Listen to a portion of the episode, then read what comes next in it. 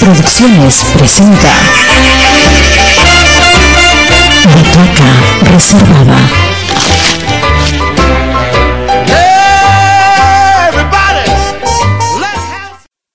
Hola, muy buenas tardes amigos de Radio Comunitaria Bicentenario, Roberto Falsa Albarracín, aquí en su programa Butaca Reservada. Nos encontramos en la calurosa ciudad de Moquegua, aquí sentados en la cafetería Capricho con Mauricio Rodríguez, Camargo. Él es de la ciudad de Arequipa, el director, actor del grupo Octubre, que el día de ayer en la noche eh, se presentó en el auditorio del gobierno regional con este, un espectáculo sobre Hamlet de William Shakespeare. Pero tu saludo de bienvenida, por favor, este, Mauricio. Un placer estar aquí en la radio, unando esfuerzos por difundir este bellísimo arte que es el teatro.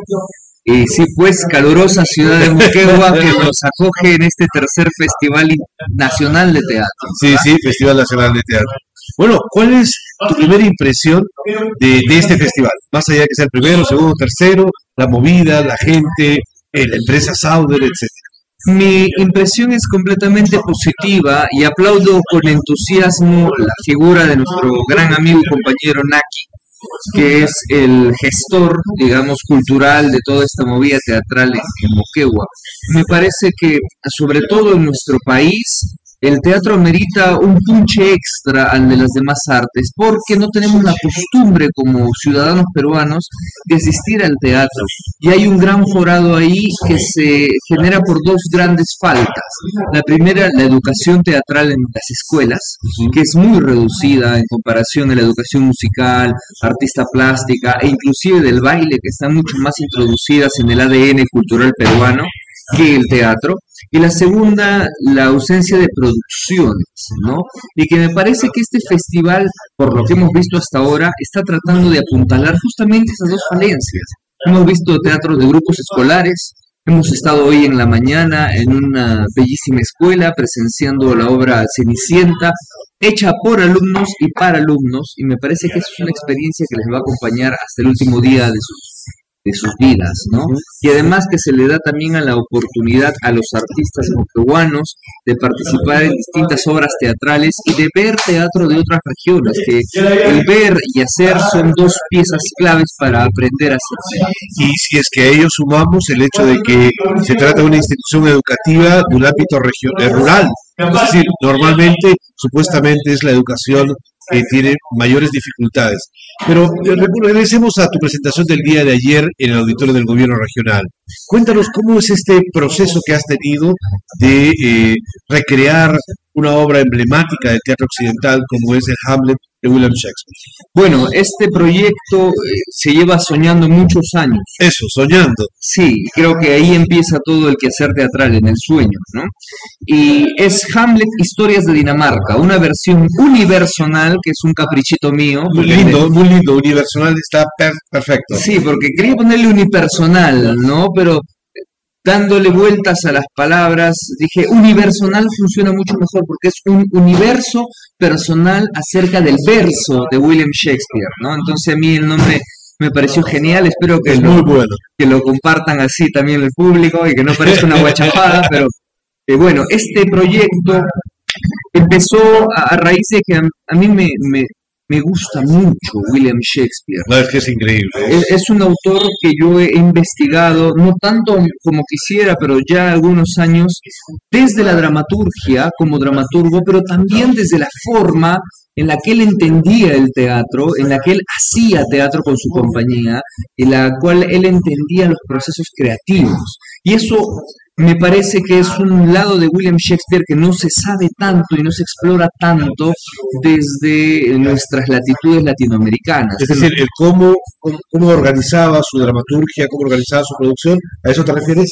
A eso y cómo él vivía el teatro y entender el por qué tenemos tantos conceptos desde mi punto de vista, no tan favorables a su obra desde Latinoamérica. Para empezar, cuando uno piensa en William Shakespeare aquí, eh, cree que la gente va a empezar a decir como os veráis usted majestad. Sí, sí, sí, las traducciones españolas son claro, terribles. Estrana Marín, que viene del año del lobo hace Bueno, hay que reconocerle su mérito, pero ya obviamente han quedado caducas.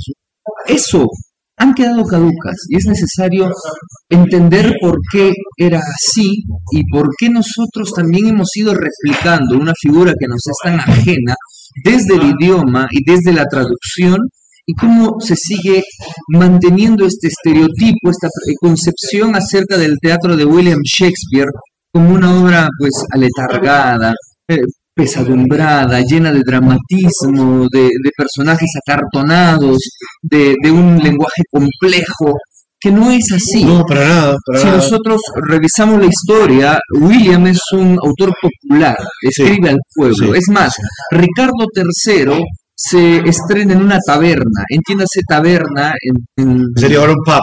Exactamente.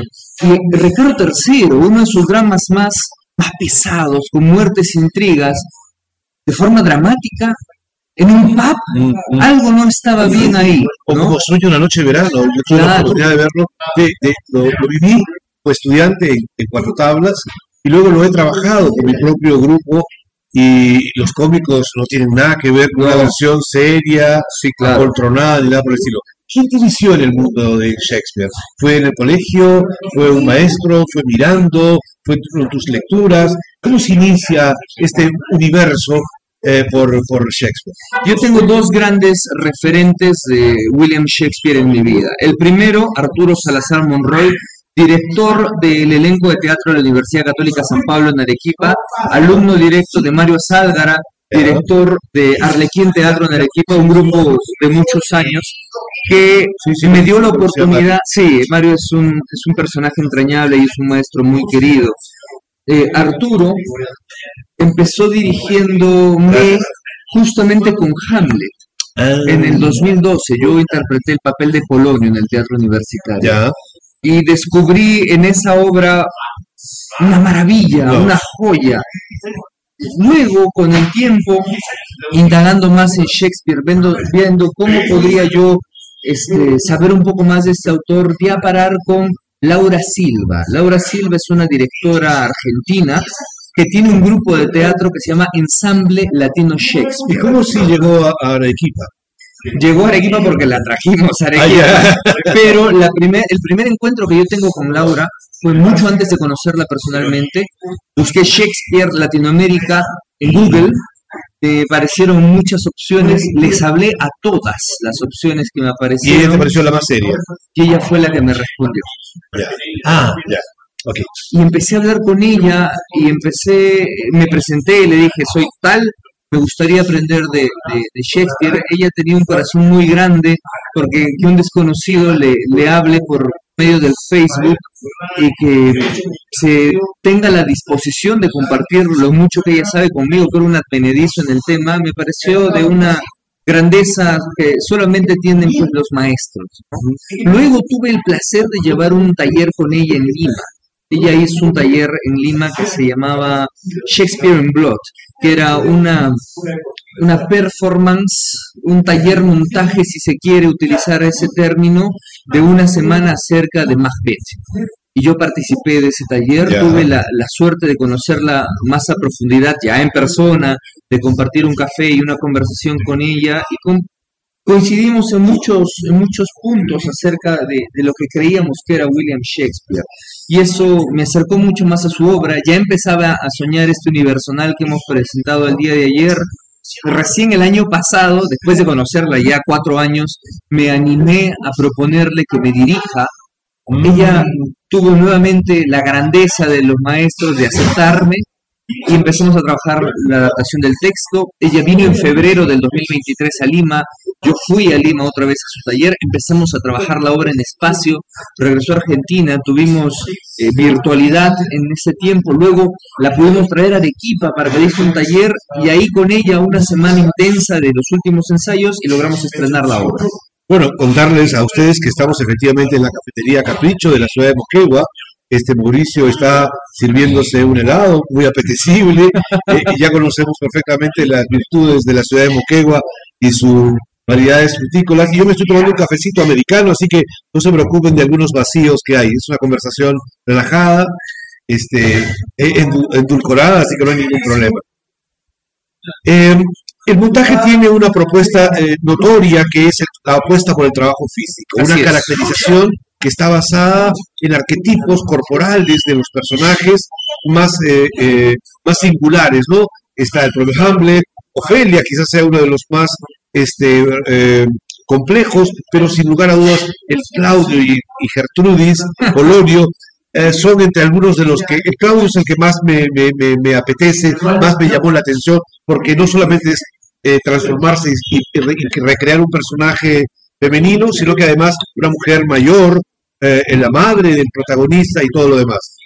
Cuéntanos, un poquito, la gente nos va a seguir en- a través de Butaca Reservada, nos va a seguir un poco la conversación de cómo puede haber sido este proceso de caracterización, pero en líneas generales, ¿cómo fue? Bueno, este proceso no empieza con esta obra, es una búsqueda artística personal que lleva ya algunos cuantos años, en la que partió a partir de leer el texto de Grotowski, este de Hacia un teatro pobre, Ya, ya. en la que la suma máxima, si es que se puede resumir en una sola frase, es que en el teatro sobra todo menos el actor y el público. Sí. Entonces, a lo largo de los años, he tratado Y que el espacio, y que el, el espacio es una, es como una, el cuerpo del, el territorio del cuerpo del actor es como es. un cuerpo santo. Así es, así es. Yo he tratado de explorar esta premisa al extremo. Desproví primero las obras que dirigía de música, luego de decorado, luego les exigí a los actores inventen formas de cambiar de personaje en escena, que no existiera pues las patas del escenario, no tengo un lugar donde esconderse, Ahí sino me parece más el espacio vacío de, Sí. de Brook, ¿no? Así es, así es. Y en base a estas exploraciones que ya llevan bastantes obras a cuestas, llegué a este Hamlet, en el cual es un actor en la mitad del escenario sin elementos más que su propio cuerpo para representar todo este universo complejo. Hay grandes referentes que yo tengo, dentro de ellos, por ejemplo, Edgar Guillén, Sí, sí lo vi anoche. a quien también tengo que agradecerle esta obra porque yo tuve oh, un acercamiento muy íntimo con Edgar Guillén, he estado en su casa, él tuvo la gentileza de acogerme, de conversar conmigo sobre este proyecto, de soñarlo conmigo y de darme, por ejemplo, eso que tú decías, los tips para hacer de personajes femeninos en y de cómo cambiar de una interpretación a la otra. Ya, Entonces- razón que lo miraba, eh, es inevitable, disculpa que te interrumpa, aprovechas tú con darle un par de cucharadas a tu lado. Este, el, el, eh, yo he visto algunos trabajos de, Edgar por sus cercanías con Mario Delgado. ¿no? Y, eh, y también porque Edgar ha sido muy querendón con el grupo Real Tacna en la década de los 70, de los 80. Él representó una obra de, de, ay, de este niño que era, se sentía tacneño, Rose. No, pues sí, de Juan Gonzalo Rose. Claro. Y este, Carnet de identidad. carne de identidad. que Edgar dice es el carnet de identidad de mi vida. Sí. De Juan Gonzalo Rossi. Y este, yo recuerdo haberlo visto en algunas muestras regionales, nacionales, y algunos momentos de anoche, era inevitable, decía, oye, esto tiene elementos de Edgar Guillet, decía. Y también me sorprendió mucho el minimalismo, ¿no? Lo que Así ya es. hace referencia a la, al- al- a la propuesta estética de este, Jerzy Grotowski, ¿no? De eh, eh, lo estrictamente necesario. Tienes un traje claro, blanco, una pequeña este, eh, referencia al, a- Al a- a collarín. al, al- al cuellito de la corona inglesa Claro. y finalmente un pantalón negro que no llega siendo negro totalmente, Café. ¿no? Café, Café perdón, oscuro. café oscuro. Bueno, minimalismo total. Así es. Cuerpo, actor y nada más. De hecho, empecé a, a trabajar la obra primero desde el texto. El primer gran reto fue reducir este Hamlet de Shakespeare, que dura cinco horas en su versión original, a 50 minutos que a mí me parece que es el tiempo justo y necesario para presentar una Y obra. fíjate que he seguido la fábula. Sí, He podido seguir la fábula sin mayores tropiezos. Inclusive me di cuenta de que te detienes en las escenas finales y se está alargando, decía yo, y, y pensé que se había demorado una hora y veinte, precisamente porque la historia me la habían continuado, pero ciertamente no, me dices de 50 minutos. Hace un tiempo estoy muy ligado a lo que es la narración oral, a contar cuentos. Y Ya. el primer ímpetu que yo tuve al momento de adaptar este texto era que si yo me sentaba en una silla y le contaba el cuento a una persona y lo podía entender, mi obra funcionaba. Cuando creí que el texto estaba listo para ser contado, empecé a actuarlo desde el cuerpo. Cada personaje, cada uno de los siete personajes que aparecen en el unipersonal, empezó a crearse desde el cuerpo. El primero, cometiendo la infidencia, fue el del espectro. Ya. Y el Fantasma. trabajo, sí, el espectro del padre de Hamlet que viene desde el limbo para advertir a su hijo de la canallada que su hermano le ha hecho, casándose con su esposa, quitándole la corona y la vida. Y, Claudio, tremendo personaje. sí, y de hecho ahí me di cuenta que el trabajo corporal de esta obra iba a ser muy exigente.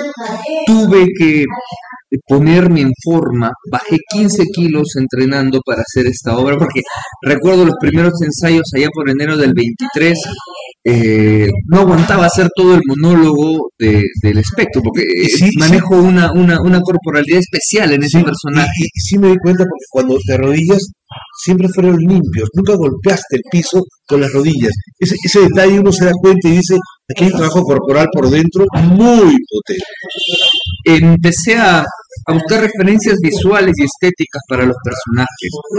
La danza buto eh, japonesa, Sí, esta, esta, esta danza que utiliza la tensión corporal y los temblores es, musculares, fue mi primer inicio para el fantasma y ahí me di cuenta que el cuerpo iba a ser una materia imprescindible en este universal, puesto que estaba desprovisto de cualquier otro elemento que me pudiera, por ejemplo, caracterizar como un pañuelo en la cabeza, que ahora está muy de moda en los youtubers, pañuelo en la cabeza soy mujer, ¿no? Yo, yo no tenía ningún pañuelo, entonces tenía que caracterizar corporalmente y luego vocalmente a una mujer sin faltarle respeto a las mujeres, porque Sin hacer Una- el cliché, ¿no?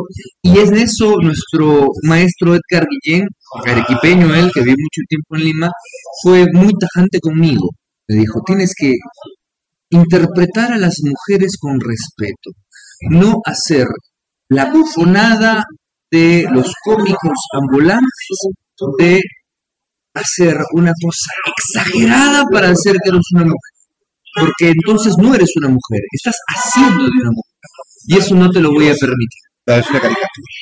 Claro, y, y bueno, fue una buena caricatura, Bueno, sí, me sí. parece una, un garabato de Un lo que grotesco, ¿no? Sí, claro, y que esas palabras de Edgar calaron muy profundamente en mí y me llevaron a trabajar, por ejemplo, la sutileza en la diferenciación de los personajes a partir de ciertas posturas corporales, a partir de ciertos movimientos muy pequeños, de pequeños mantras y tics en las manos o posturas corporales de los pies. Por ejemplo, Ofelia está en la punta de los pies toda la obra. La madre está más asentada porque en, en la teoría shakespeariana todo el pie en el suelo es el rey. El bufón es en las partes exteriores, el soldado es en los talones, pero son sobre las puntas. Entonces hay, un, hay una especie de, de tratar de juntar toda esta gran tradición eh, teatral occidental Por dentro, ¿no? por dentro, pero con, con la naturalidad, comunidad y la corporalidad eh, potente que tenemos en Latinoamérica Sí. de, de las performativas. de las emociones, ¿no? Exactamente. ¿no? Y fue un viaje que yo he disfrutado mucho y espero que sí lo hayan hecho también los espectadores. Sí, sí. Eh, Mi primera impresión anoche era de que es un espectáculo que luce más o se podría disfrutar mucho mejor. No significa que no se pueda disfrutar en un espacio amplio, pero que lo disfrutaría probablemente de muchas formas en, en un espacio pequeño, en un petit teatro, en un teatro pequeño, donde un grupo de 40, 50, 100 personas te están mirando, tenemos oportunidad de que nos salpique la transpiración del actor. ¿No? Que aquí en Moquegua es bastante, ¿eh? por, el, por el profuso calor que. Comparto, comparto en, en que esta obra se siente mejor, por utilizar una palabra muy personal, en un espacio en el que un suspiro sigue siendo un suspiro. Sí, ¿no? sí. Un suspiro sigue siendo un suspiro, funciona la obra. Sin embargo, creo también que el teatro en nuestro país no puede ser caprichoso. No puedo yo depender de... Como por de- ejemplo el día de hoy en la mañana, tienes Claro. que vivir la realidad y adaptarte a ella siempre. No puedo ser caprichoso en un contexto como el nuestro. No puedo yo llegar a una muestra nacional en Moquegua y decir, no, me faltan 35 parlets en el techo si no, no actúo. me parece, o me faltan telas bolas, o sea, esta obra estaba hecha para entrar en mi mochila de mano y llevarla donde haga falta y donde se quiera. ¿no? Esa fue una de las principales premisas eh, que tenía esta obra, que sea viajera, que sea itinerante. ¿Y has pensado que paralelo a la función puedes hacer este, demostraciones de trabajo? No en el ánimo de tirarse la, la pana de que, oye, mira lo que he hecho, sino en el ánimo de poder vivenciar con otros jóvenes actores este, el mostrar el proceso creativo, porque también es algo que en América Latina, especialmente los europeos, han, han este, puesto la marca registrada y muy bien. Y han cobrado, han facturado, para utilizar los términos de Shakira, muy bien también. Sí, también, es cierto. Estoy trabajando ahora en el desmontaje de la obra, que sea una obra paralela a la obra. Una deconstrucción. una deconstrucción de la misma, sin entrar en, en- en estos términos pues tan específicos y aburridos que son cosas técnicas, pero Ujú. sí de alguna manera compartir lo que otros maestros han compartido conmigo sobre Shakespeare, sobre cómo entenderlo eh, ahora en, en el 23 renovado En plenos Andes. Claro, y, y en los Andes, porque yo estoy seguro que si Shakespeare viviera hoy y quisiera poner una de sus propias obras, haría exactamente lo que Laura, lo que Ensamble Latino Shakespeare, lo que Arturo Salazar, mi maestro, hace, que es reescribirse a sí mismo. Porque tengamos en cuenta que ahora la dinámica es un autor escribe una obra, la publica y murió ahí. Sí, En cambio, Shakespeare tiene varias versiones de sus propias obras. ¿Y por qué? Porque escuchaba al público. Este monólogo no me funciona, hay que cortarlo. Este monólogo funciona muy bien, hay que ampliarlo. Este actor está un poco bajo, le voy a quitar unos cuantos parlamentos y se los doy al compañero. Este actor es maravilloso y hace los papeles femeninos estupendo, porque en el tiempo de Shakespeare no podían actuar las mujeres. Le escribo obras a él. Por eso tiene una tirada de obras. Sueño de una noche de verano, Sí. El Mercader de Venecia, El Rey Lear, acabo de verlo en Tucumán. en el que las mujeres son tan geniales en escena, pero es porque él escribía para sus actores. Sí. Entonces, si nosotros pensamos en un Shakespeare como un autor de escritorio, como se entiende ahora los dramaturgos, lo estamos asesinando en su propio juego. Claro, estamos hamburguesando, decía. Exactamente. Pero si nosotros entendemos a Shakespeare con el corazón en la pluma, que late en cada función y que nos permitimos a veces corregirle la plana, porque él mismo se lo hacía, vamos a tener un éxito mucho más grande y las obras van a ser enteramente disfrutables. Hablando de monólogos, tomaste una decisión an- anoche iniciaste el monólogo más famoso de ser o no ser y luego ¡fua! Tijerazo total. Cuéntame esa decisión. ¿Cuán dolorosa pudo ser?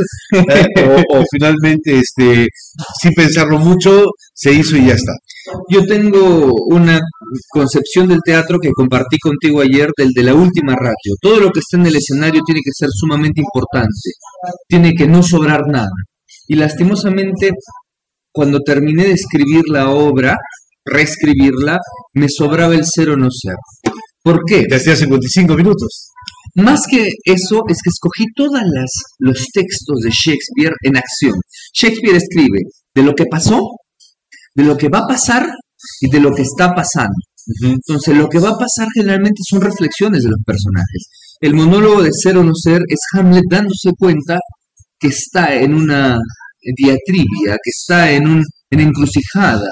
¿Se mata o no se mata? ¿Es o no es? Porque es tan terrible lo que le está pasando que preferiría la muerte, pero no sabe qué hay después de la muerte y si se muere en ese momento sin haber cumplido la venganza que le prometió su padre, no sabe cómo va a terminar su alma. Y te has tropezado con la diatriba más bien de los puristas que te han dicho cómo vas a retirar el monólogo que de alguna manera es el ícono, el símbolo de esta obra. Me lo han reclamado, que no creas. Me lo han reclamado. Pero me, me sentí seguro cuando mi directora me dijo, quitas el ser o no ser. ¿Por qué? Porque me sobraba en la obra. Perfecto. Si sientes que te sobra en la obra y que no aporta nada, por más que sea hermoso, no puede estar ahí. Porque hay otros monólogos que también son muy exquisitos Oh, mío. y se ven eh, minimizados de alguna u otra manera por el hecho de que el otro todo el mundo lo conoce y lo empieza a replicar y siempre tiene sus propias formas de interpretar. Es más, la gente cuando escucha ser o no ser se imagina a Hamlet con la calavera en la mano Y de negro el, y de el negro. actor. Aun cuando la Y calavera de luz sí, que le cae. aun cuando la calavera sea en otra escena mucho eh, más este, llegada al fin de la obra que al ser o no ser. Entonces ahí tú entiendes que muchas veces la, el imaginario colectivo juega un papel en Los escena. estereotipos que se nos han impuesto inclusive al ver a, a la obra, ¿no? Exactamente. Yo tuve la oportunidad hace algunos años, antes de la pandemia, de llevar un curso que organizó Sala de Parto. Hay que reconocerle los méritos. Y si mal no me equivoco, el- el- el- la persona que vino, ya Hennings o Hannings, no me acuerdo muy bien, él era un docente de un high school eh, de Inglaterra y vino a enseñar Shakespeare. Entonces, lo, lo elemental que recuerdo bien de su trabajo era de que nos hizo caer en cuenta que Shakespeare escribía eh, casi balbuceando en, en voz alta, ¿no? O sea, escribía articulando sílaba por sílaba. Sí, y que, y que va con la respiración, sí, y que va con la respiración. Y, y puso como ejemplo el clásico monólogo, ser o no ser, había, pero en el inglés antiguo nos lo explicaba, y uno realmente hace el ejercicio en cualquier fragmento y, y- y- y es coherente a la teoría que ha desarrollado este señor. ¿no? To be or not to be, whether it's nobler to the mind, to suffer the slings and arrow from the Sí. fortune. Ya, esto es una cosa Es una manera hermosa. Y Shakespeare es un genio. En la ratonera, que es la obra dentro de la obra, Ajá, ajá. utiliza consonantes que hacen escuchar a las ratas royendo cosas. Sin embargo, en Latinoamérica, por la traducción, Se pierde. se pierde el verso, se pierde la métrica y se pierde también este, el sonido de las palabras. ¿no? Entonces, ¿qué nos queda? Nos queda la historia. ¿Por qué? Porque esto es una broma de pésimo gusto, pero las traducciones son pues como los novios y las novias.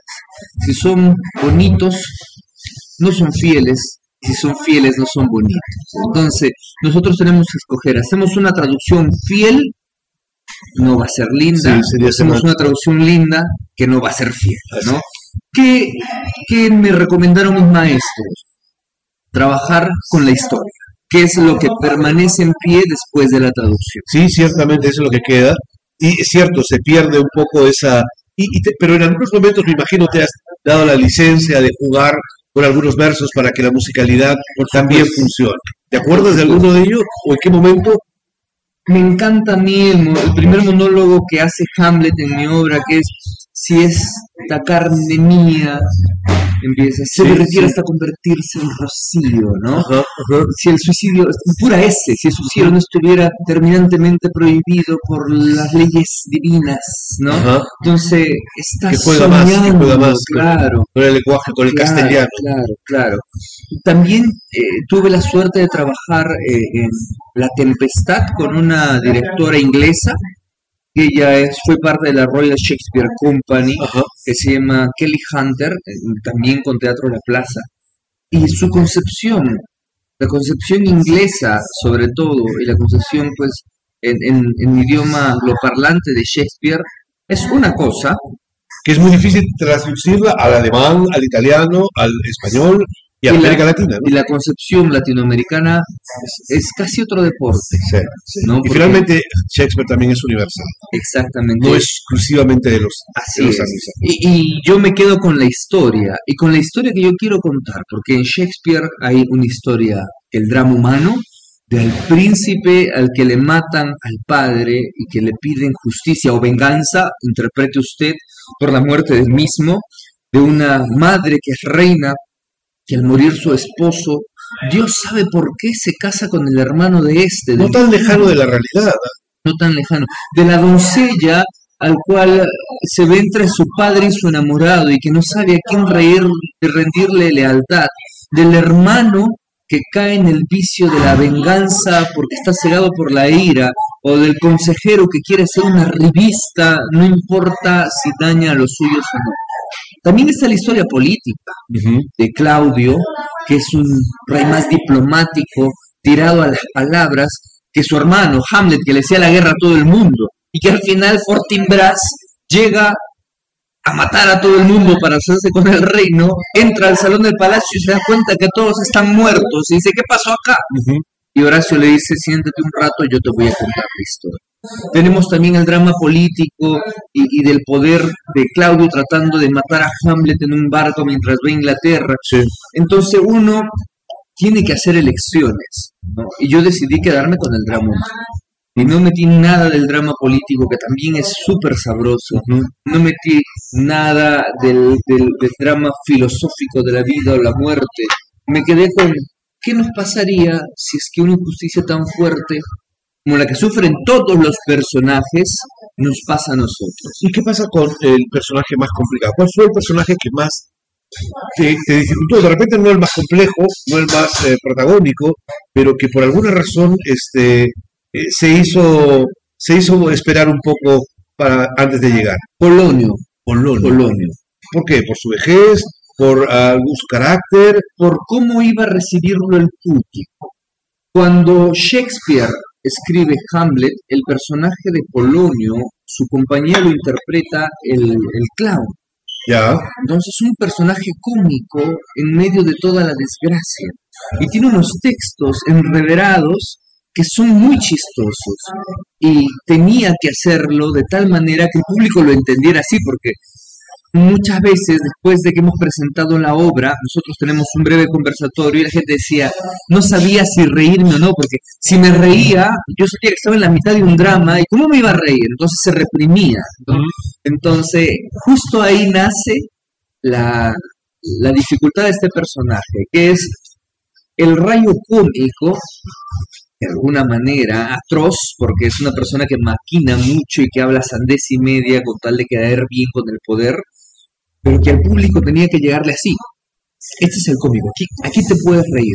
Porque en los grandes dramas de Shakespeare hay mucha comedia. Sí, hay mucho contraste, ¿no? Sí, sí, y en las grandes comedias de Shakespeare hay mucho drama. Hay una, un aprendizaje que hice cuando tuve oportunidad de compartir El sueño de una noche de verano, ¿no? Eh, hay una escena de Piramuitisbe, que es como la ratonera, ¿no? De Piramuitisbe cuando hace el teatro dentro del teatro, y uno descubre que el humor no está planteado a partir del clown como un absurdo, Claro. sino el humor está planteado como una revelación, Exactamente. una revelación. Y eso me pareció increíble porque es de una profundidad que muchas veces los actores eh, pasan muy rápidamente, superficialmente, y no logran entender a cabalidad porque te parece tan contradictorio las afirmaciones que está desarrollando, entonces que este, no le es posible entenderlo.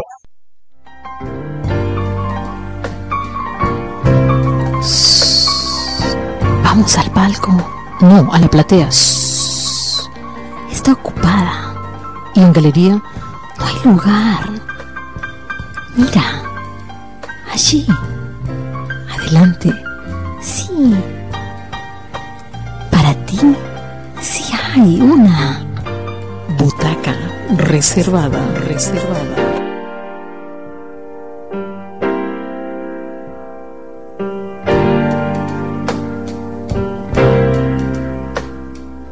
Bueno, Mauricio, retornamos a nuestro diálogo. Estábamos conversando sobre el humor en Shakespeare y cómo a veces este era no desde la perspectiva del absurdo, sino más bien visto desde la perspectiva de la revelación.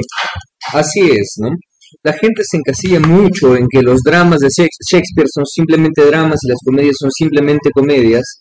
Sin embargo, sus grandes comedias tienen mucho drama dentro. Y sus grandes dramas tienen muchas partes cómicas, hilarantes. Y me parece que investigar a Shakespeare a fondo hace dar cuenta de este tipo de, de dualidades y dicotomías que están presentes en toda la obra de Shakespeare a lo largo y lo ancho y que permiten que sus obras sean tan dinámicas, tan disfrutables, ¿no? Pero si uno se queda simplemente en el arquetipo pues que tenemos en el imaginario de una obra clásica cartonada, no llegamos a ningún lado. Cuando yo anoche miraba el espectáculo y veía que el proceso de caracterización está fundamentado en, el- en la construcción corporal, también al mismo tiempo, este, ahora me doy cuenta de que, si bien es cierto hay, una ima- hay imágenes, no necesariamente se ha construido el diseño desde el punto de vista de la imagen, o me equivoco. Cuéntame eso, eh, la imagen tiene un rol importante, pero eh, más parece desde la posición corporal que desde la imagen que proyecta el personaje. Eh, ¿cómo, cómo, ¿Cómo percibes eso? Me costó bastante desde el trabajo en solitario el componer la imagen y eso fue eh, una cosa que se terminó de pulir cuando mi directora Laura Silva llegó. ¿no?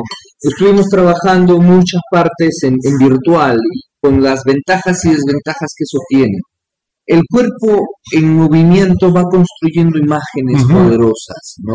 Y, y me parece que ambas cosas no, no pueden ser, no, no puedes tener una buena corporalidad sin basarte en imágenes mentales, porque al final la imagen mental es el motor del Muchas veces cuando trabajaba, nuevamente disculpa la referencia, cuando hablas sobre mi propio grupo en Desierto Picante, trabajamos el texto, intentamos construir las acciones físicas a partir del texto o a veces desde la imagen se Claro. trabaja el texto, pero finalmente se construyen imágenes a través de las acciones físicas.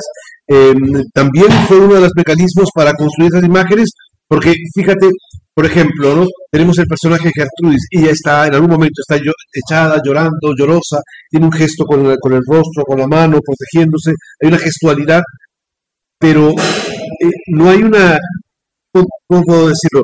No hay, una no hay un subrayado en la imagen, sino más bien en el gesto. Claro. ¿Cómo, cómo, cómo verlo desde el punto de vista de la semiótica?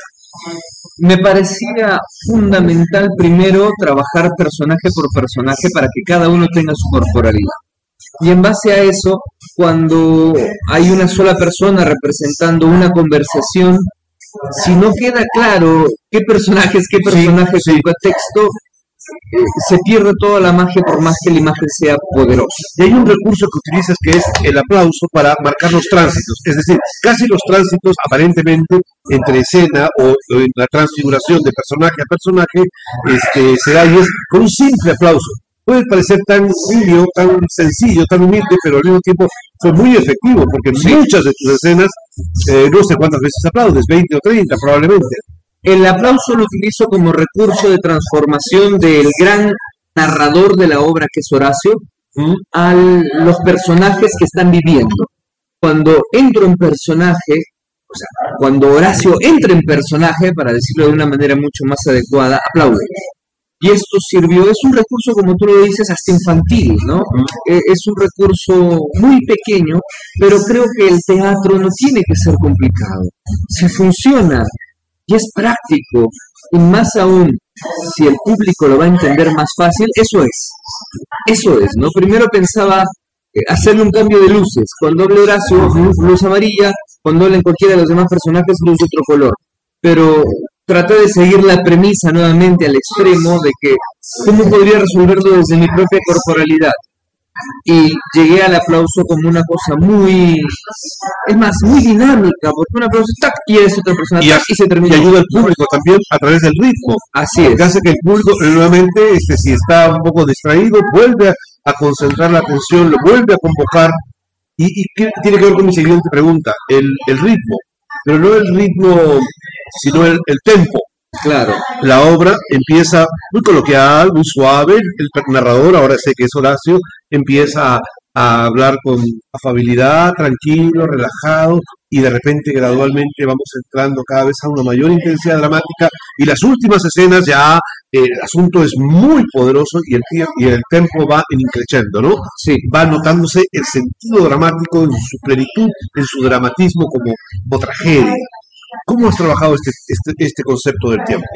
Yo creo que el primer, primer digamos, fragmento de la obra, desde Horacio, que luego pasa a ser Claudio y luego pasa a ser Hamlet, yo ahí estoy recién enseñándole al público lo que va a pasar.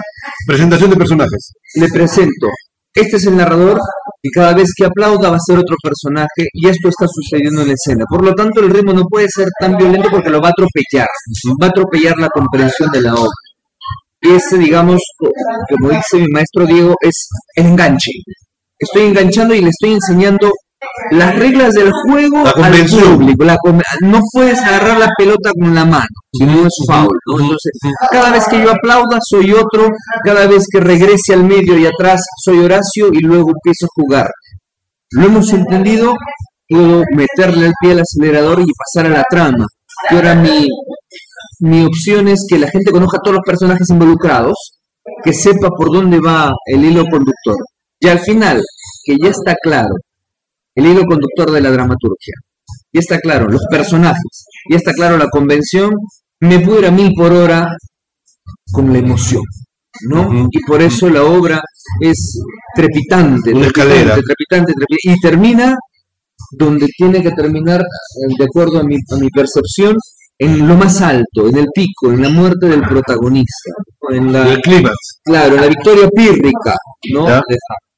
Y el espacio, ¿cómo lo has distribuido? Hay momentos en los que inclusive hay una negación y te pones de espaldas. Sí. Está, eh, no sé cómo has distribuido de repente algunos personajes, puede ser los femeninos a este lado, no lo sé, pero eh, ¿hubo algún criterio de organización del espacio? con Laura eh, eh, aprendí la disposición del eh, escenario isabelino y eso traté de seguirlo muy al pie de la letra. La línea del héroe, la línea del villano que cruza el escenario, ambas en dos diagonales de la esquina este, posterior izquierda a la derecha. A la izquierda los villanos, a la derecha los, los, los héroes, al medio y al centro los reyes, las batallas y los monólogos dramáticos a la derecha, etcétera, etcétera, etcétera. Y fue muy chistoso porque aquí uno entiende O sea, hay que hacerse un mapa hay que hacer conceptual, un mapa espacial. espacial, ¿no? Y fue muy chistoso porque yo desde la creación del espectáculo, en, la, en mi propuesta como actor, había seguido al pie de la letra las enseñanzas de Laura Silva. A la izquierda voy a poner al villano y a la derecha vamos a poner al héroe.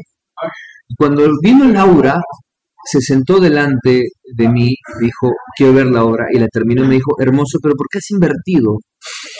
Yo le digo, no, lo he hecho como tú me has dicho, a la izquierda he puesto el villano y a la derecha he puesto el Desde la héroe. izquierda el actor. puesto a tu izquierda, me dije, dije, claro, es que yo no me estoy viendo Claro, desde claro, afuera, claro. para mí era completamente inviértelo. Y tuve que invertir toda la obra.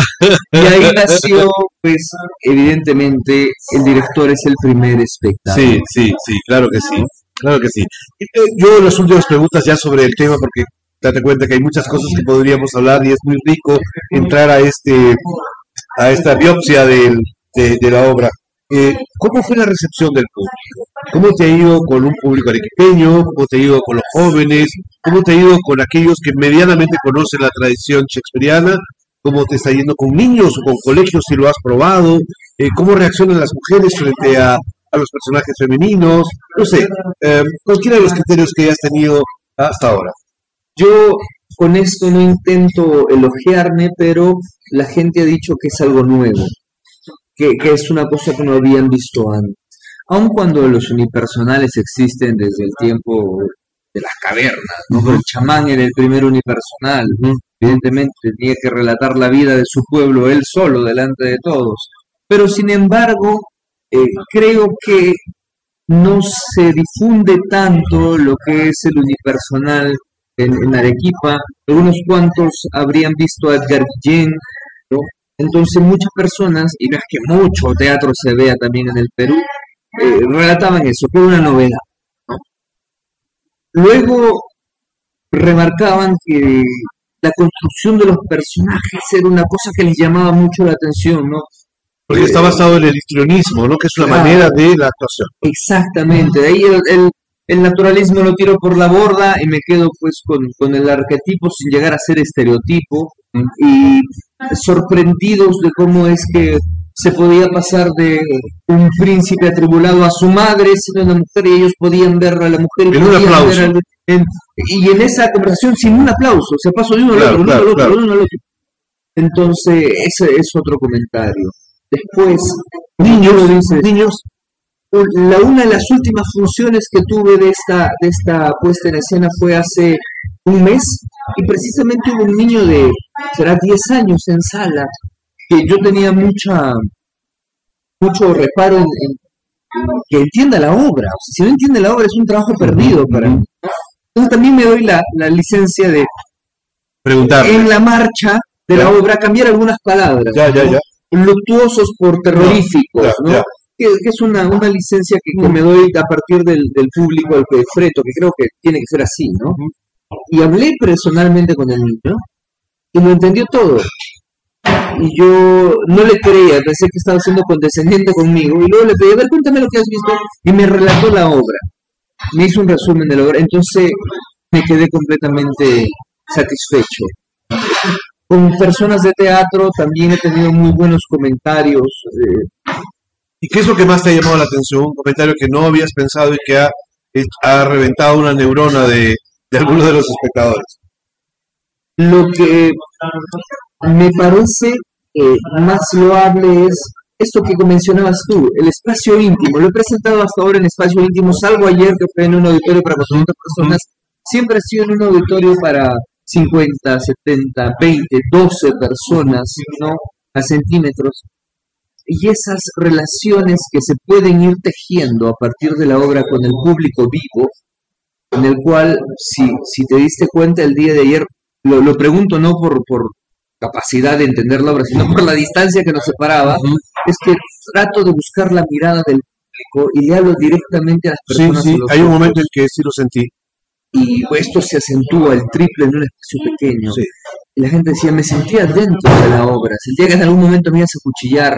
Y hay una parte donde Oro- Hamlet le pide a Horacio que jure. Y una vez miré a los ojos un señor y le dije, Horacio, júramelo. Me quedé callado. El señor me miraba, júramelo, le repetí, y el señor me movió la cabeza sintiendo. Entonces, y ese mismo señor dije, me sentía dentro, o sea, sentí que, Sí. que, que tenía que jurártelo y no hablé por vergüenza, pero te moví la cabeza. Entonces, eso me llenó el corazón profundamente porque de alguna manera demuestra que el teatro sigue siendo humano, que se trata de la reunión real de espectador y público y actor en un espacio sin intermediarios en una misma cantidad de tiempo. Eh, Mario Delgado, disculpa que lo haya tantas veces replicado, este, invocado, decía en sus últimas, eh, las últimas este, lecciones que le aprendí de él, era que el teatro era la última, este, reserva ecológica del hombre, decía. Y por supuesto me pareció que Mario estaba exagerando, él era a veces de exceso de palabras, y decía, creo que la metáfora no fue exactamente la mejor. Sin embargo, han pasado los años, y creo que Mario tenía razón porque está dándole un sentido mucho más profundo que lo que comúnmente y vulgarmente utilizamos el tema de reserva ecológica. Es decir, el teatro está hecho a la medida de lo humano y en consecuencia su capacidad de expresar su complejidad ni el cine o, o a veces eh, no voy a ser este malo con el cine sino que creo que el teatro tiene esa cualidad El teatro tiene la cualidad de que hay dos personas que viven, que se juntan en torno a una ficción y que deciden vivirla ambos por igual. Y la diferencia es que el teatro funciona así y solo si el espectador está dispuesto a imaginar la obra que está viendo. Si el, si el espectador no la imagina, no funciona. Y mientras tú puedas, desde el escenario, con tu cuerpo, tu voz y tu interpretación, hacer que su imaginación sea más fructífera, funciona mejor. Mauricio ¿qué esperas de, de uni- este universo Personal. de, de- unipersonal de, de Hamlet um, a futuro? Eh, ¿La quieres llevar ahora, me decías hace poco, a Argentina, a otros lugares? ¿Qué, Sí. qué etapa viene de, de este proceso de producción? Yo creo que esta obra está hecha para viajarse, para comunicarse. Es una obra que he soñado por más de cinco años y que hacerla ha sido un, un plan hecho realidad para mí. Ha habido mucho esfuerzo detrás, esfuerzo físico, intelectual, de ensayo, De aprendizaje que, de también, que condensa muchas cosas como me has dado la oportunidad hoy de expresar y de explicar de un trabajo sostenido a lo largo de no muchos años, no tengo la fortuna de tener 20 años en la escena, pero en experiencia es algo que se quita con el tiempo Sí. y que de alguna manera condensa los hitos de investigación de un trabajo que vengo desarrollando desde el 2012 sobre Shakespeare, sobre el teatro, sobre el cuerpo del actor, sobre la interpretación. Y ahora que, que lo menciono, hay un comentario que a mí me cautivó y que me llenó el corazón de alegría. Yo he trabajado por mucho tiempo en un colegio dirigiendo este, el elenco de teatro escolar de esta institución, dando clases, y una de las alumnas que estuvo en el teatro escolar desde sexto de primaria y que en quinto de secundaria se fue haciendo teatro escolar, y que ahora está muy metida en el teatro, que fue a ver Hamlet y me dijo, es hermoso ver que todo lo que nos has querido enseñar en estos seis años lo has puesto en práctica en esta obra. Y eso fue eh, el mejor cumplido que me han dado en la vida. Y no por decir que esto es un trabajo fenomenal, evidentemente sé cuáles son las falencias del, propio trabajo, todos somos muy críticos con lo que estamos haciendo, pero de alguna manera eso me dio a entender que todo el camino vivido teatral, todos los maestros míos, toda la gente que me ha podido brindar su conocimiento, están reflejados en esta obra. Está reflejado Arturo, que me enseñó el amor por Shakespeare. Está reflejada Laura, que me enseñó a entender a Shakespeare. Está reflejado Edgar, que me enseñó a ser mujer en escena. Están reflejados mis maestros, mis alumnos, mis compañeros de tablas, mi, grupo de teatro, mi, filosofía. Están de alguna manera manifestados en esta obra y que podría ser una declaración de principios personal, porque es la obra que más me gusta, del autor que más me gusta, de la forma en que más me gusta hacer teatro y que es algo que yo quiero compartir con la gente, no porque crea que sea un buen producto, sino porque me parece una manera muy sencilla dar a conocer cómo entiendo el teatro, cómo entiendo Shakespeare, cómo entiendo precisamente Hamlet. Porque quizás también es eh, eh, uno tiene que redescubrir su propia manera de entender el teatro, de sentir el teatro, porque si no siempre será anquilosado. Bueno, dejemos a, a, Hamlet y a Shakespeare un momento, em, cerremos esta entrevista tratando de ver el contexto de lo que estamos viviendo, esta situación poco frecuente de de, que veamos espectáculos y eventos artísticos financiados por las empresas hoteras en una ciudad en la que aparentemente no existe teatro para, para el mapa peruano del teatro o latinoamericano. Eh, y, dos personas que además este, vivimos en ciudades distintas, compartiendo ahora una entrevista, un café y un helado. ¿Cómo, cómo ves el contexto? Me parece formidable. Había tenido el, el gusto de hablar contigo desde la virtualidad, luego por teléfono unas cuantas veces, y mira, este eh, encuentro maravilloso nos hace al fin reunirnos y conversar y compartir perspectivas. Además, en torno al teatro, que es un arte tan noble y tan hermosa, y me parece que hay que seguir el concepto de la historia matria, no de la historia de la patria, que es una cosa grande, de la historia de la madre, para quien todos sus hijos son hermosos. Y nuestra madre, nuestra patria chiquita, nuestra matria, nuestra república, nuestra república pequeña, es primero nuestro teatro, nuestro grupo, y después nuestra ciudad. Y aun cuando pasás de acá unos 100 años, tu teatro en Tacna, mi teatro en Arequipa y el teatro en Aki no sea ni siquiera media página en la gran historia del teatro universal, porque seguramente nos superará algún Cervantes, algún Shakespeare, algún Pinter, el hecho de que haya habido ayer personas en esa sala diciendo que era la primera vez que miraban teatro y haber visto teatro escolar, ver los cuentos eh, de esta colega fenomenal que es Mamá Goyita y hayan podido ver Shakespeare por primera vez en su vida y Dios no quiera, pero puede ser que la última, ya ha hecho historia en nuestra madre. Moquegua, en Arequipa y en El, teatro que más nos llega desde el resto del orbe es anglosajón, es shakespeariano, es isabelino. En el habla castellana, en Iberoamérica, también tenemos un inmenso uh, ave fénix. No estoy hablando en este caso de, de, él, sino más bien de Calderón de la Barca. Claro. Que quizás por inmiscuirse en asuntos de escolástica, eh, de religión más que de filosofía, eh, finalmente no ha sido tan valorado en el resto del mundo como debiera, porque quizás están a la par. Así, este, este amor desesperado que tienes por Shakespeare, ¿también compartes con algún autor de habla española?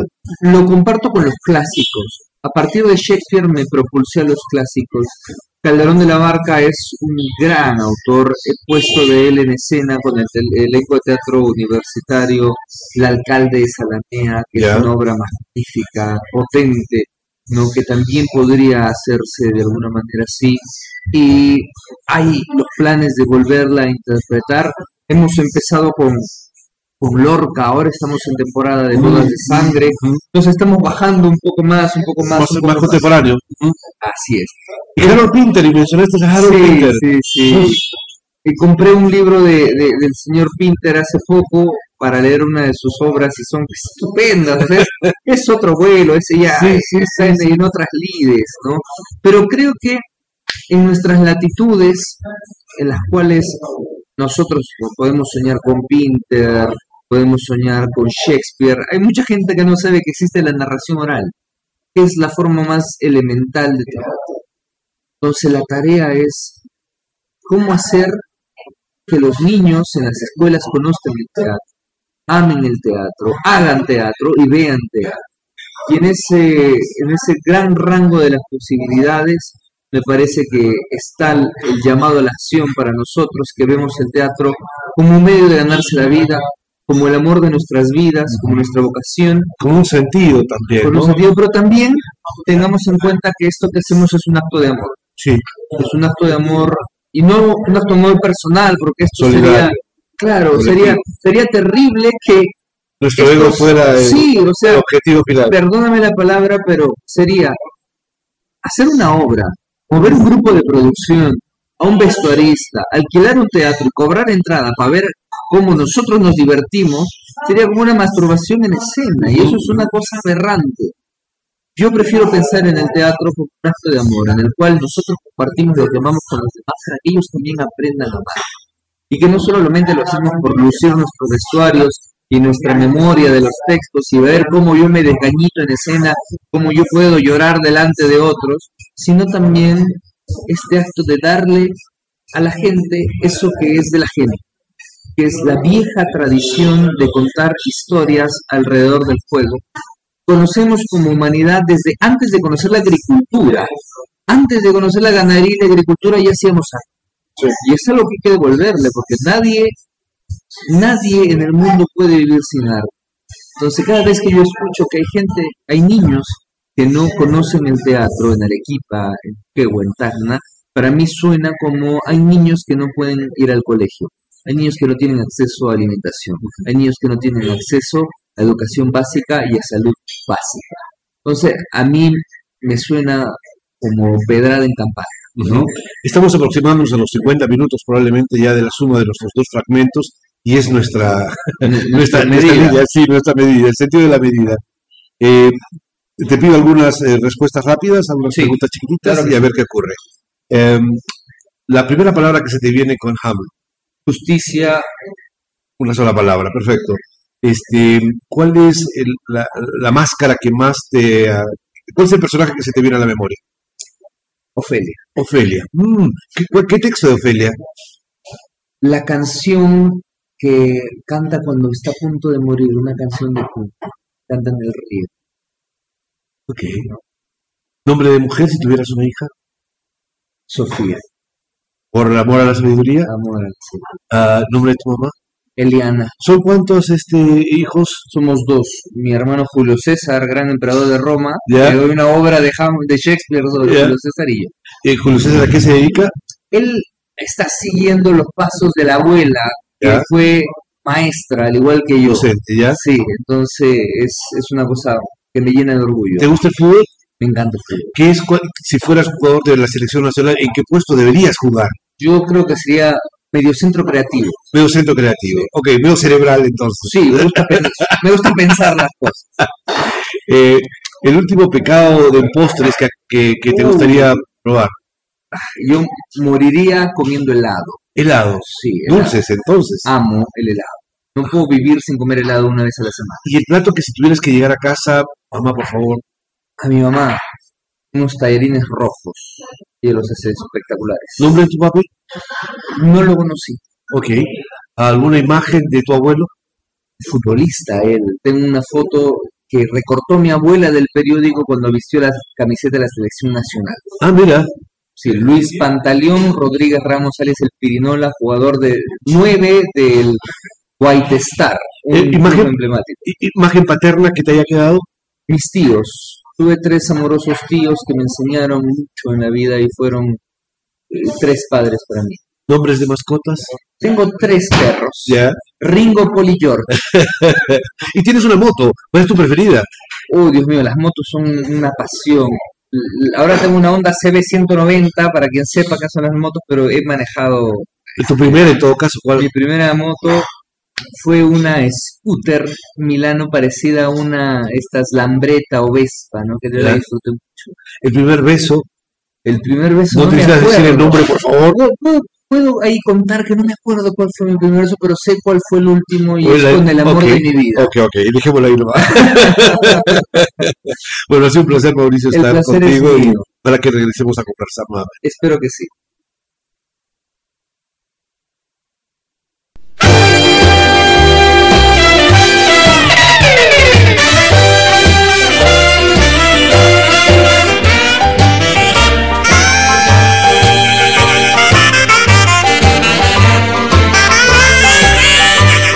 Producciones presentó Butaca Reservada.